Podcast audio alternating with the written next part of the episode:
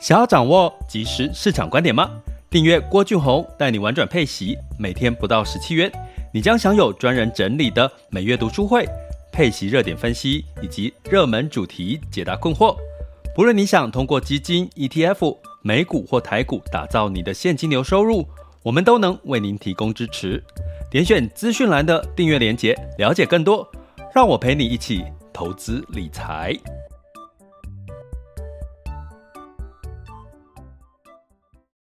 各位亲爱的学员以及听友们，大家早上好，中午好，下午好，晚上好。今天是二零二三年的八月二十四日的时间，那周四了，周四了，又即将再过一天就 周五了，然后再过一个礼拜，九月份就到了哈，时间过得很快。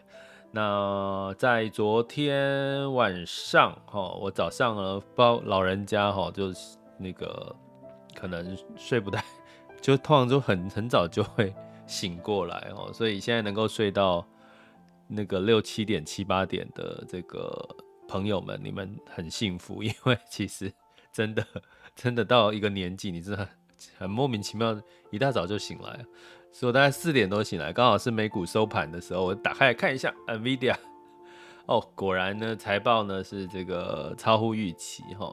那这个 NVIDIA 财报超预期带来的当然是一个哇，那个激情。我讲今天的主题叫 NVIDIA 财报后的激情哈。那这个激情会带来什么？比如说在台股的 AI 啦，美股的所有的科技股啦。还有像一些相关的，比如说你的配息的基金有这个美股的，通常几乎就普遍普天同庆哦。昨天的所有的，包含今天的这个个这个雅股，应该也都是普天同庆吧？连那个 黑港股也都上涨了哈。那对，全部都是红彤彤的，所以我说是激情哈。那激情之后，呃，接下来当然要看的下一个重点是周五，周五就是杰森后的这个全球全全球的这个年会哦，央行年会，那就是会鲍尔会讲话。那因为八月份没有升息降息的这个利率会议了哈，所以市场就会从这一次的央行年会来揣测接下来这个所有的这个。联准会的态度，对于升降息的态度。不过，你们如果有留意到一件事情，就是降息这两个字已经越来越多出现在媒体或者是一些讨论或者是一些谈话了。也就是说，接下来你会看到很多人说：“哎，要不要再升息？要不要再升息？”像我现在也都没有，你会发现我没有再提升息尾声这四个字了。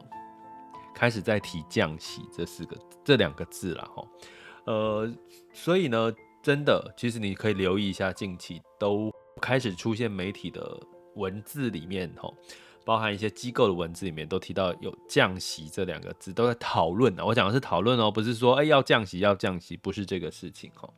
所以其实真正的激情，你说是 NVIDIA 吗？我倒觉得会是降息的这个机会。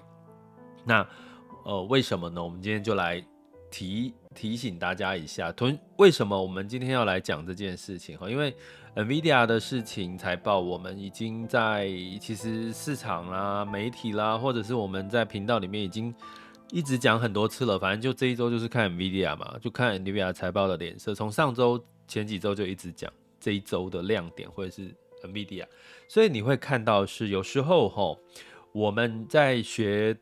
判断市场吼，有时候你只要比别人稍微多提早看一点点的东西，你会发现你就会比较可以客观的看到一些机会，或者是看到一些风险的来临哦吼。所以其实我们做的事情，就我我还是要提醒大家，因为我最近还蛮觉得 YouTube 频道还蛮可爱的。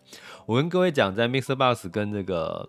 呃，Podcast，Podcast 的留言的留言的朋友比较少哦。那呃，MixerBox 有，就是很多朋友也是给了一些鼓励跟支持的一些反馈哈。那最近呢，YouTube 不知道为什么就是这个留言就数量变多。那我觉得很有趣，很有趣，就是里面的留言各式各样都有。那呃，我我我只想回答一个一个收听我们的这个频道，这这这只有一个问题，我想回答，就是其实，在我们频道里面，其实不是在告诉大家答案是什么。我其实已讲过很多次了，我们叫授之以渔，就是大家。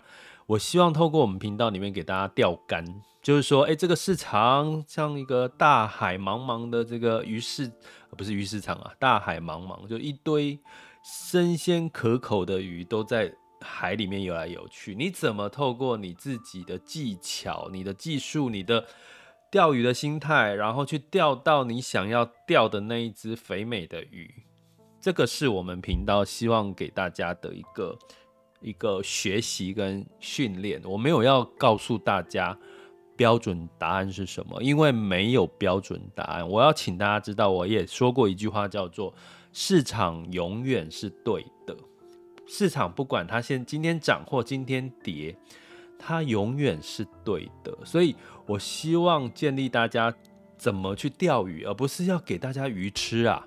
因为给大家鱼吃是一件非常可怕的事情。因为如果我常讲一个观念哦，如果你今天听一个人讲一段话，那你就照他的话去做，那你你怎么知道这个人背后讲的这些事情，他的背景、他的因素、他的看法是什么？而且。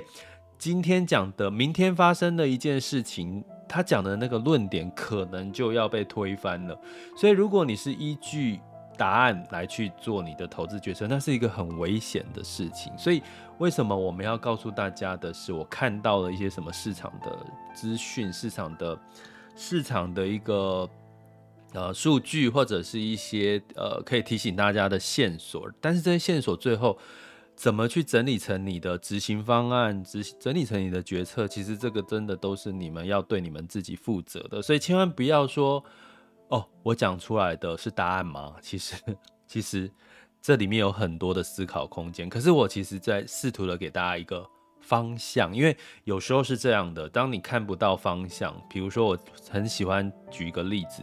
如果你你都整今天你开车全部都是雾茫茫的一片，你看不到前面的路在哪里，请问你会怎么做？你有没有遇过这种状况？我有哦，就是开在山上雾茫茫，你会怎么样？你一定会稍微慢下来，对不对？然后接下来呢，就会看说哇哇，下一条路路路要怎么走？因为如果你这条路你又是没走过的，然后你甚至就会停下来，甚至你就会开始恐慌跟紧张。哇呀，完了，万一这个雾如果散不去，如果到晚上它雾还是散不去的话，那我该怎么办？我是不是应该撤退了？我是不是应该回家？我应该放弃了？我这个太危险了。你会发现一件事情，就当你没有一个自己找到一个你自己认同、相信、信任的安全的一个方向，你会做出一些因为恐惧、担心的错误决策。但是它不见得是不好的，因为当你看不到方向，你就稍微停下来，就不要往前走了。其实人，我常常讲，人是动物，动物是有保护自己的直觉嘛，你就会。生就是就是想要保护自己，好，所以其实我要跟各位讲的是，其实我还是要，其实我是在回答其中有一个一个 YouTube 的这个网友的留言。其实我要告诉告诉你们的是，其实听我们频道不要想着是要得到答案，我希望大家是透过我跟各位分享的资讯。跟一些逻辑，大家可以建立自己的决策，哈，自己的这个决策的一个思维，跟一个一个执行的一个一个自己的个的这叫什么分析啦，哈，分析。所以我 NVIDIA 的财报的事情也过去了，大家不要想说哦，还沉迷在 NVIDIA 财报的这个激情。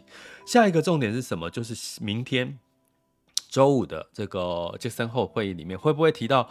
有可能降息这两个字越来越多被提出来，那其实就代表市场又进入到另外一个景气的接下来的拐点越来越接近了哈。所以我今天想要跟各位分享这件事情，但是当然大家会很想知道的是，这个到底 NVIDIA 这件事情它带来什么样子的一个亮眼的结果。我简单讲哈，其实 NVIDIA 对台积电有没有帮助？当然有哈，因为它的 CoWoS 它的相关的一些晶片的代工都是哈，也是这个订单都是给台积电哈，所以基本上呢，它的 NVIDIA 的我大概讲一下就好了哈。对 Q2 的这个这个。预期本来是七十九点八亿美元的营收，吼，它实际上是来到了一百零三亿美元，吼，所以其实是大幅的季增了一百四十一趴，年增了一百七十一趴了，吼，所以这个大幅是真的很大幅，将近接近快五成以上，吼。那包含对于重点，我常有跟各位提醒，吼，如果你要听法说会，除了听它现在。因为我刚刚讲 Q2 的财报，它就是已经是发生的过去式了，所以你关键是要看，那他对第三季的看法是什么？那 NVIDIA 对于第三季的毛利率的看法是七十一到七十二个 percent 哦，毛利率诶很高哦。大家知道，其实像这个呃这个台积电大概是四十五、四十六左右哦，所以 NVIDIA 是七十一到七十二 percent 哦，而且这个。七十一到七十二 percent 的 Q 三的毛利率预期是高于市场预期是七十点五，所以它其实还比市场预期来得高哈。所以呢，某种程度来看的话，其实 NVIDIA 从它的这个财报真的是超乎预期的亮眼，这真的是扎扎实实的。那 NVIDIA 再讲一个，NVIDIA 在第三季的 EPS 在法说会里面他提到是预期是。点九四美元，那市场预期是二点零九美元，而且 Q two 是有二点四八美元哦，呃 Q two 的 EPS 是二点四八美元，那它 Q 三预它自己预期是二点九四，那市场本来预期。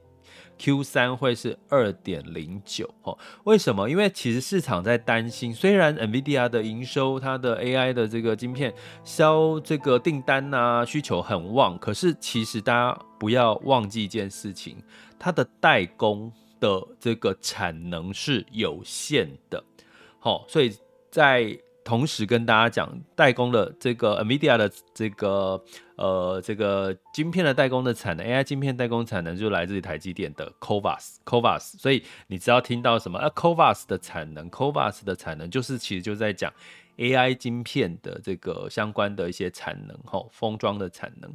所以呢，基本上呢，这这是。看台积电的产能利用率，那所以其实你会看到 c o v a s 在台积电在苗栗，哦，苗栗其实有在这个想就是设厂，哦，设厂经加快，可是这个就是 NVIDIA 可不可以达标，其实就看台积电供应这个相关的晶片的速度能不能能不能跟得上，这就是你会说有没有风险，NVIDIA 有没有风险，这就是风险，哦，那我。偷偷告诉各位，我真的有跑去苗栗一趟，我去特别去想看一下那个地方，哎、那个地方叫哪里？通宵吗？好像叫通宵嘛，对，好像是吼。那就去看了一下，然后。哇，你去有机会，大家去苗栗那边走一走啦，因为苗栗其实也是一个旅游景点哦。那你会看到，其实呃，它那边真的有很多的这个科技厂房在盖，可是很少哦。那个数量不像你去竹科啦，去台南科学园区那个厂房哦，几乎都已经非常，几乎都是好像这是一个很热闹的一个科学园区。可是你去苗栗的科学园区，你会觉得，哎呦，那叫你啊，稀微稀微的意思就是。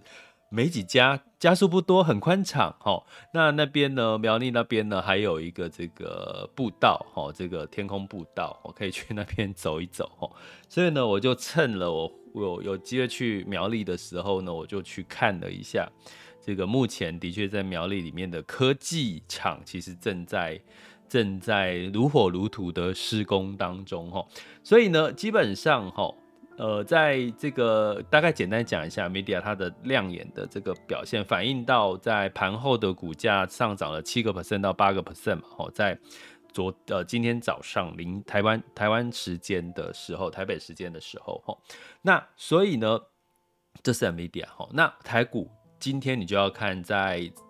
成交量部分，哈，当然今天的台股一定是旺旺旺，哈，那成交量有没有放大？看来是有，哦，是有放大。可是 AI 类股期，其实你会看到今天的 AI 类股台股部分没有表现得非常强劲，其实只能说它是之前几天已经反映了这个 AI 的题材了，哈。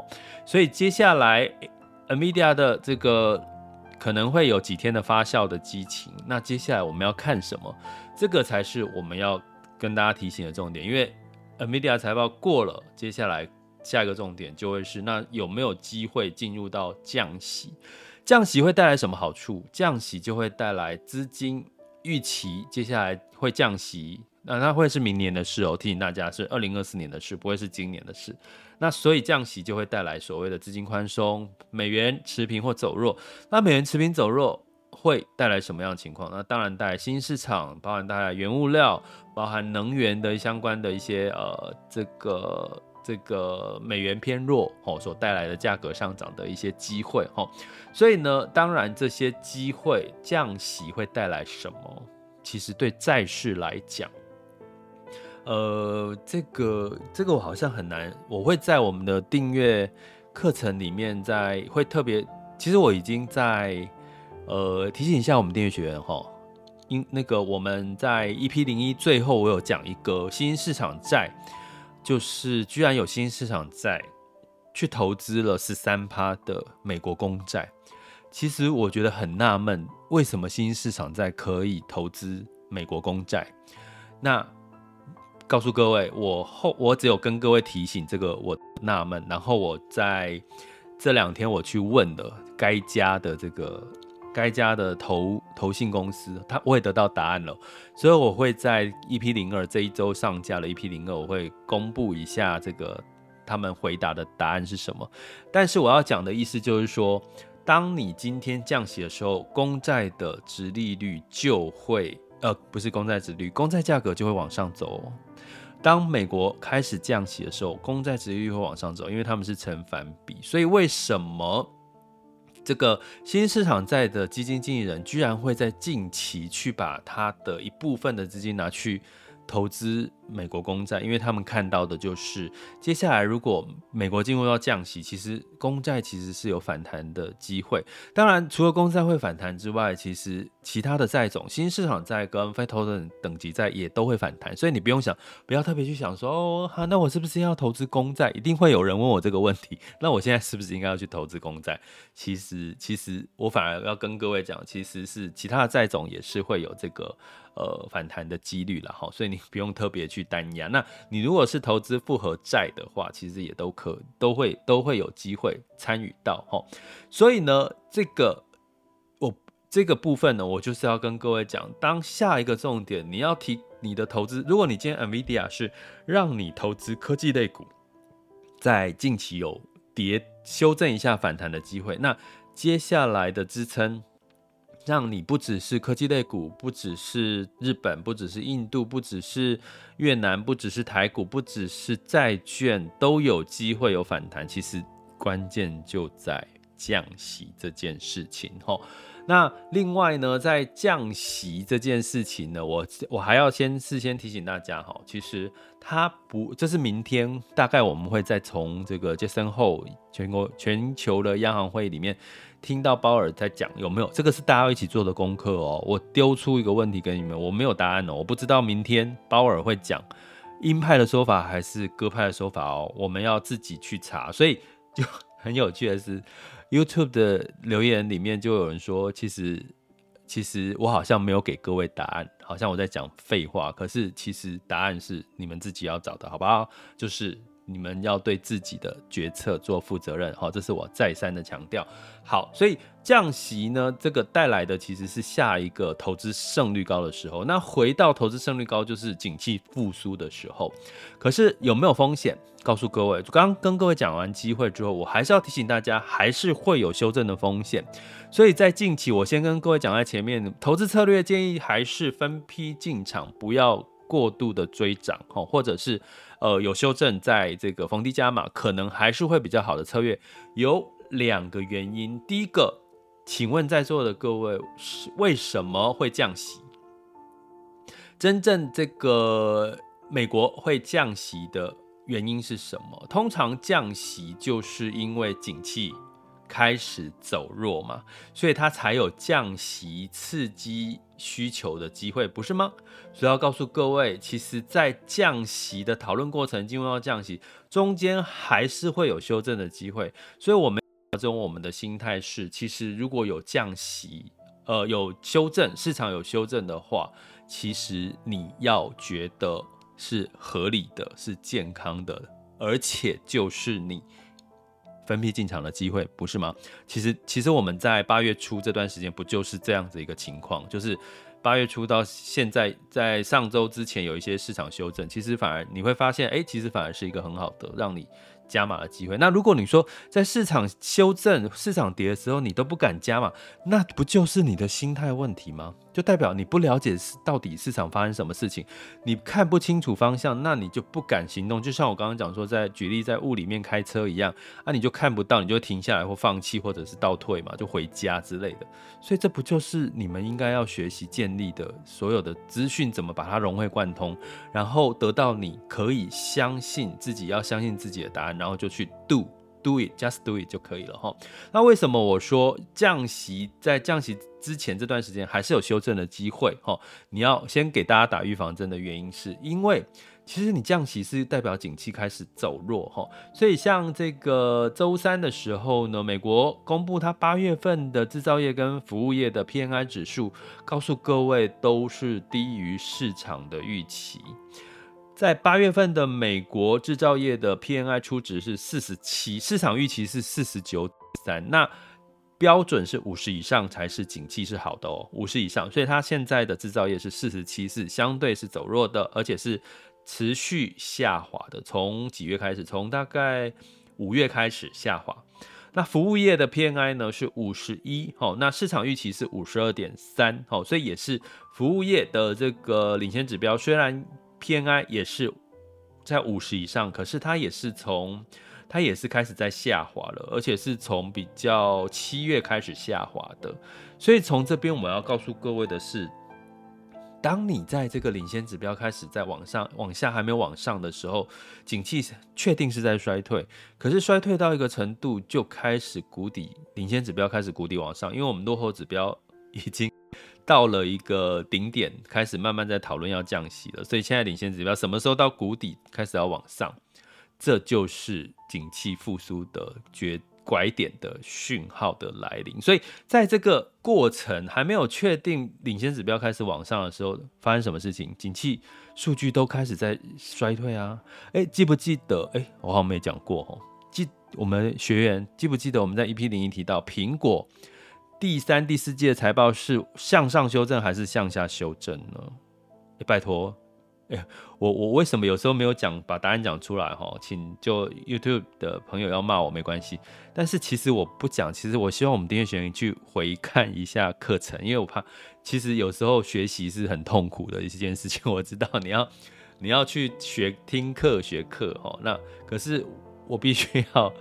说一些让你们去找答案，就是去听 EP 零一哦。其实苹果在三四第三、第四季的这个营收是修正的，向下修正的哈。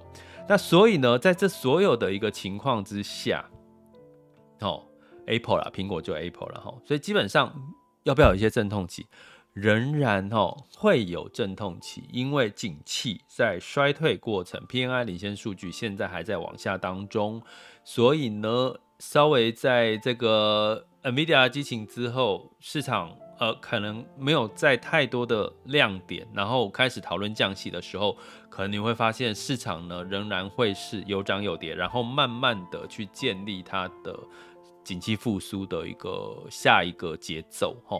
所以呢，下一个重点会是降息，没错。不过在降息的理由，提醒大家这一集很重要的一个关键逻辑就是为什么要降息。美国为什么要降息？就景气不好才要降息，景气不好要降息，所以景气不好这段时间，股票也是领先指标，所以它一样也会反映在股价上面的波动。然后接下来就进入到了一个景气复苏、投资胜率高的一个阶段。所以这段时间你的投资策略要怎么样？不是无脑的满手加码，好吧？不是无脑的。这个修恨。而是适当的去做分批进场的动作。那在最后提到我们的策略叫做以息养股，在玩转配息哈，我的这个投资策略叫以息养股，就是核心资产建立好哈，是可能是你的配息资产，然后呢，在你拿你的配息资产去做哈配息哈，去做主题式的投资哈，比如说，哎，你还是觉得对下半年对 AI 有信心，你至少是用这个分批进场，用你的配息去做这个。卫星投资，哈然后呢，呃，设定适当的停利点。那第二个下半年的另外一个关键字叫做落后补涨，好，去找一些落后补涨的题材，有没有？有。那当然，我们就会在我们的主题学习里面去跟学员去分析啊，聊呃，去看机构看什么东西是他认为是落后补涨的，那有什么是？呃，这个相对来讲，下半年的 EPS 财报是会越来越好的。这些产业不就是落后补涨的一些题材吗？那所以呢，我们最简单，我们 EP 零二、EP 零三嘛，对不对？对不对？更新更新一下 EP 零三了哈，EP 零三将在这周上架，是要从十三 F 的大机构里面，他们在 Q Two 做的调整。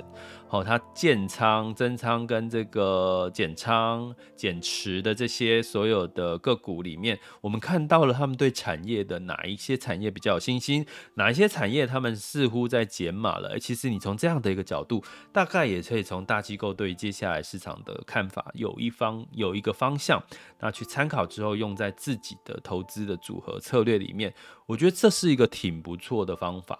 我最近在看《证券分析》这本书。厚厚的一本，我最又又重看了。我我最近很想把这本书的内容分享给大家。那其中有一个作为作为我们今天结论哈，就是其中有一段话，其实如果一般的投资人像我们投资大型的权值股，这是一般的投资人都可以做的事情。但是投资大型权值股，它不见得会带给你最高的投资报酬率。你要怎么去创造这个你自己想要的更高的投资报酬率？那你就要透过，比如说去找到相对应的这个有有这个投资价值的主题，有成长主题，或者是有相对的这个当下你这一季哦，你可能可以刚提到落后补涨这些主题，这个其实就是我们这一个频道里面希望给大家分享跟学习训练大家的一个逻辑哈。那大家有兴趣可以去看这本这个证券分析这本书，我最近在把它拿起来看。那我会有机会，我希望把它分段变成一个读书会，分享给分享给我们的这个学员，好不好？嘿，我觉得这本这本书很棒哎，可是很很很很很讨厌哦，它数字非常的。就我看到一半会想睡着的，真的，它就是一本你看的会想睡着。可是里面你有一些重点，你会觉得哇，对，这就是这就是我想要记笔记，这就是我要笔记笔记的。证券分析这本书，巴菲特看了好多遍了这本书。好，我们下次。我们慢慢一起来读好了，我干脆就是我慢慢读一点读，我们读一点好不好？读书会一起来读一点。好，我们读书会是在下周，八月份读书会在下周，我还没有设定好主题，因为我其实真的真的还找不到一个非常亮眼的主题来跟各位来做一些读书的内容，跟一本一个一个论一个讨论跟一个题材了哈。好。那欢迎大家加我们的订阅行列，点选 Miss Bus 赞助方案以及各个平台的订阅连接，好，点下去就可以了解我们的这个所有订阅内容了。好，想要掌握即时市场观点吗？订阅郭俊宏带你玩转配息，每天不到十七元，你将享有专人整理的每月读书会、配息热点分析以及热门主题解答困惑。不论你想通过基金、ETF。美股或台股，打造你的现金流收入，我们都能为您提供支持。点选资讯栏的订阅连结，了解更多。让我陪你一起投资理财。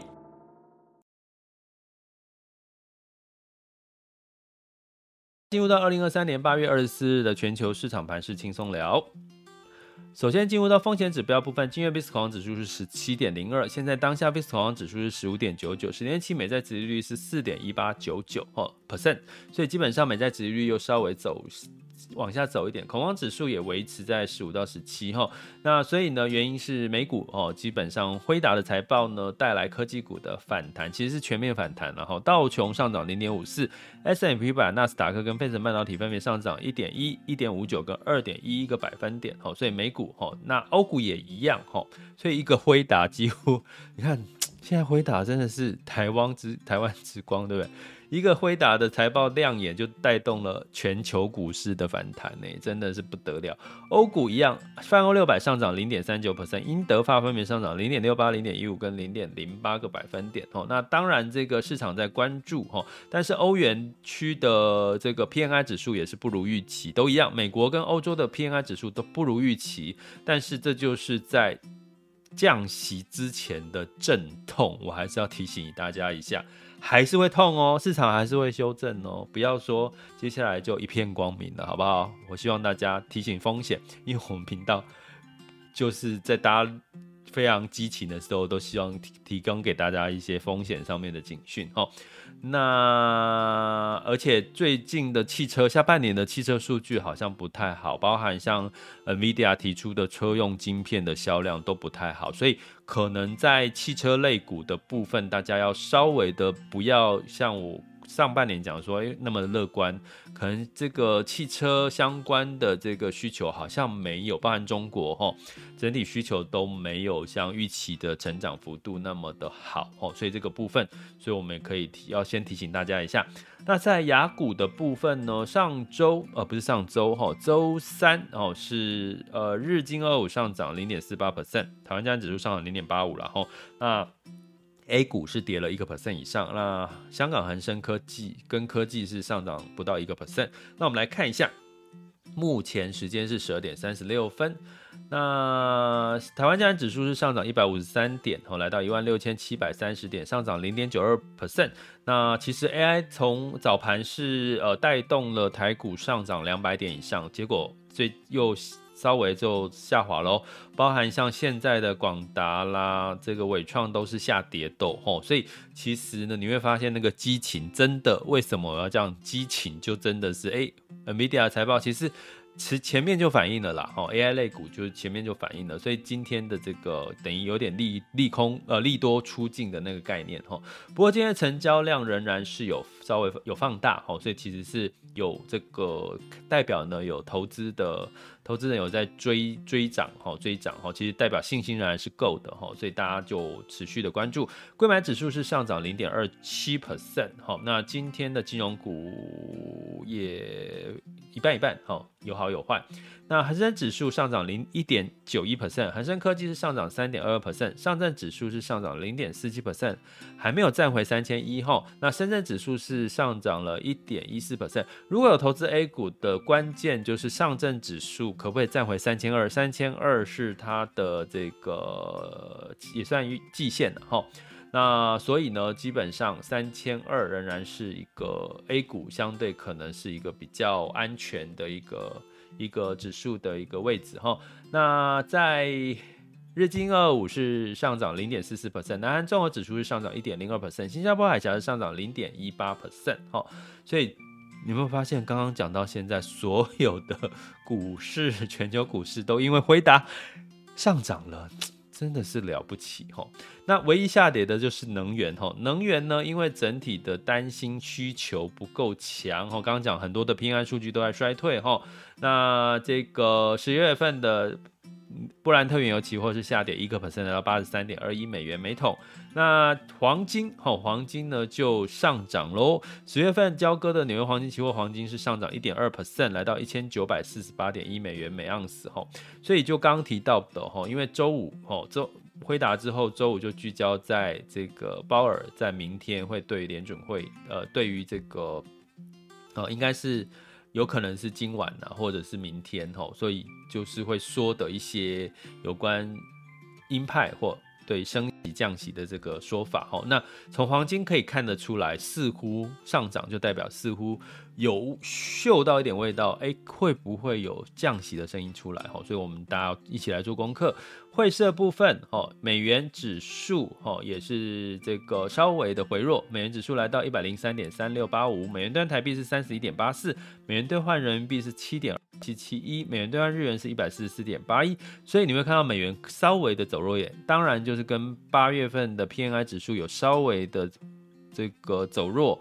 哦，也是有影响了哈，所以当然景气走弱，对于升息的压力就更小了。那会不会讨论到降息？这就是今天晚上或者是明天哈，我们来看一下有没有什么新的讯息。其实这也是支持呃市场有没有机会慢慢的在往上的一个下一个因素。好，这里是郭俊宏带你玩转配息，给你及时操作观点，关注并订阅我，陪你一起投资理财。